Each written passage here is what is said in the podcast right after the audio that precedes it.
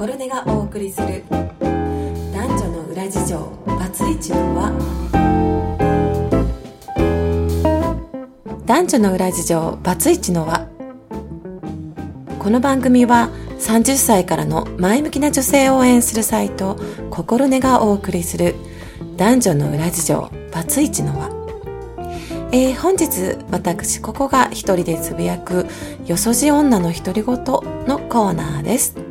はい、ということで今回も始まりました。えー、このコーナーは同年代の方が少しでも元気になっちゃう情報やうんうんと、まあ、気軽に聞き流せるような、えー、コーナーになっています。で、えー、今日のテーマはですね、あの、まあ、バツイチの輪というね、テーマにも、あの、したので、少しね、こう、離婚のことについて、えー、私もいろいろ調べたりとか、えー、学んだりとかしてみてるんですけど、えっ、ー、と、今日のテーマは、あの、皆さんもね、聞いたことあるとは思うんですけれども、あの、再婚禁止期間っていうのをご存知ですかね？これって、あの、実は女性だけが、女性だけに設定されている、えー、まあ法律なんですけれども、えー、男性はいいんだけど、えー、女性だけ離婚後6ヶ月間は、あの、再婚できませんよっていうルールなんですよ。これなんでって思いますよね。例えば夫婦で男の人が、いや、俺好きな人が別にできちゃったんだよ。離婚してくれ。っていう風になった時に、男の人はもうパッとその好きな人と結婚できちゃう。けど、なんか言われた女性の方は、え、これから私生活どうしたらいいの？みたいな時に、あの、なんかこう、まあ結婚相手がいるとか、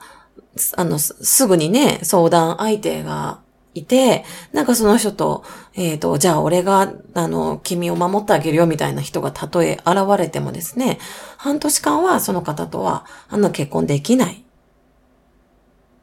っていうような、まあ、簡単なイメージ、そうですね。ただ、まあ、これちょっと正確には違うんですけど、えー、これ何かっていうと、なぜこの法律ができたかというと、あの、妊娠している時なんですね。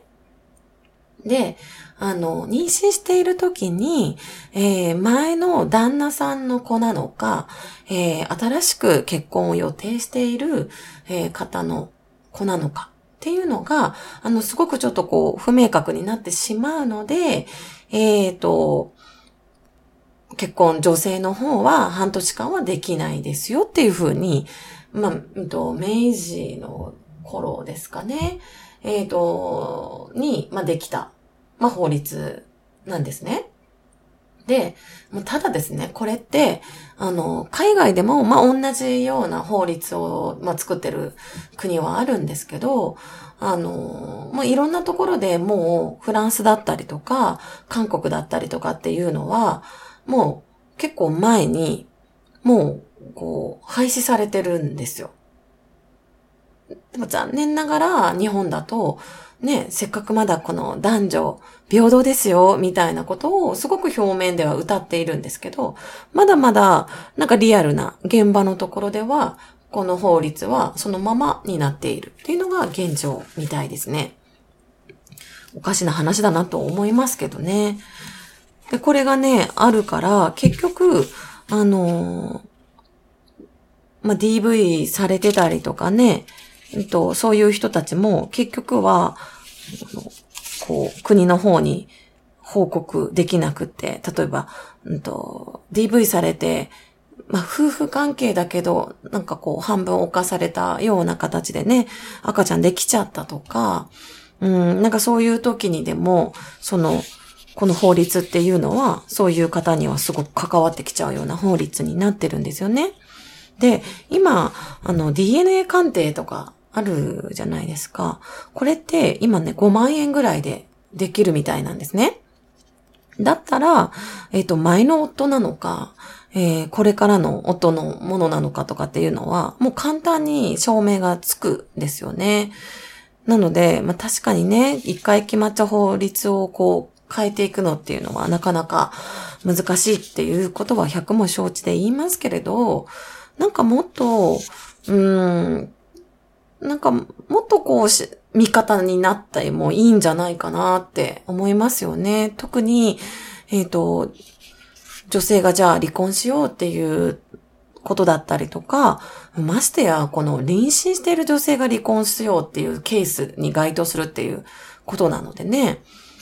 だったら余計に色々大変じゃないですかね。これからこの子を出産しなくちゃいけないし、えっ、ー、と、食べていかなくちゃいけないし、すごくどうしようかなって色々悩んでる中で、えっ、ー、と、もう一個こうやって、あの、ハードルというか壁を作る必要って果たしてあるんだろうか。ね、この解決する方法って、さっきの DNA 鑑定みたいに、もう他にもいくらでもあるんじゃないかなと思うと、こういうところはね、早く、もうちょっとこう、あの、融通を聞かせて、廃止の方向に持っていけるとかね、あったらいいなというのをなんかちょっと情報で入ってね、思ってました。皆さんどうですかね？あの、今ね、結構離婚されている方とか、まあ再婚したけど、一回でそのバツイチっていう形で離婚の経験がある。もしくは結婚してるけれど、ちょっと、えー、離婚考えてますって方って、あの、かなり多いんじゃないかなと思いますね。で、これはそんなに公に言う話じゃないので、あのー、聞いてて私もそうそうって言ってる方もね、周りには公言してない方、えー、うちもすごい前にもうここ何年喧嘩ばっかりしていて、えー、そういう離婚って言葉がちらつくんですっていう方もね、多かったりすると思うんですけど、表面的には、あの、周りの家族は仲良く見えるというかね、とも思ったりします。まあ、こういった形で、この男女の裏事情バツイチの輪とか、で、えー、この私のこのよそじ女の独り言で、えー、こういう情報も少し皆さんの方にお伝えしていきながら、なんかみんなで、あの、そもそも、うーん、核家族という家族の形って何なんだろうとか、あの、女性のが生き生きしていくっていう上で、本当にそのいい形って何なんだろう。まあもちろん、あの、離婚すれば幸せっていうわけじゃないので、えっ、ー、と、もっと結婚でうまくやっていく方法っていうことも含めた上で、あの、いろんな形で考えるきっかけのラジオになったらいいなと思っております。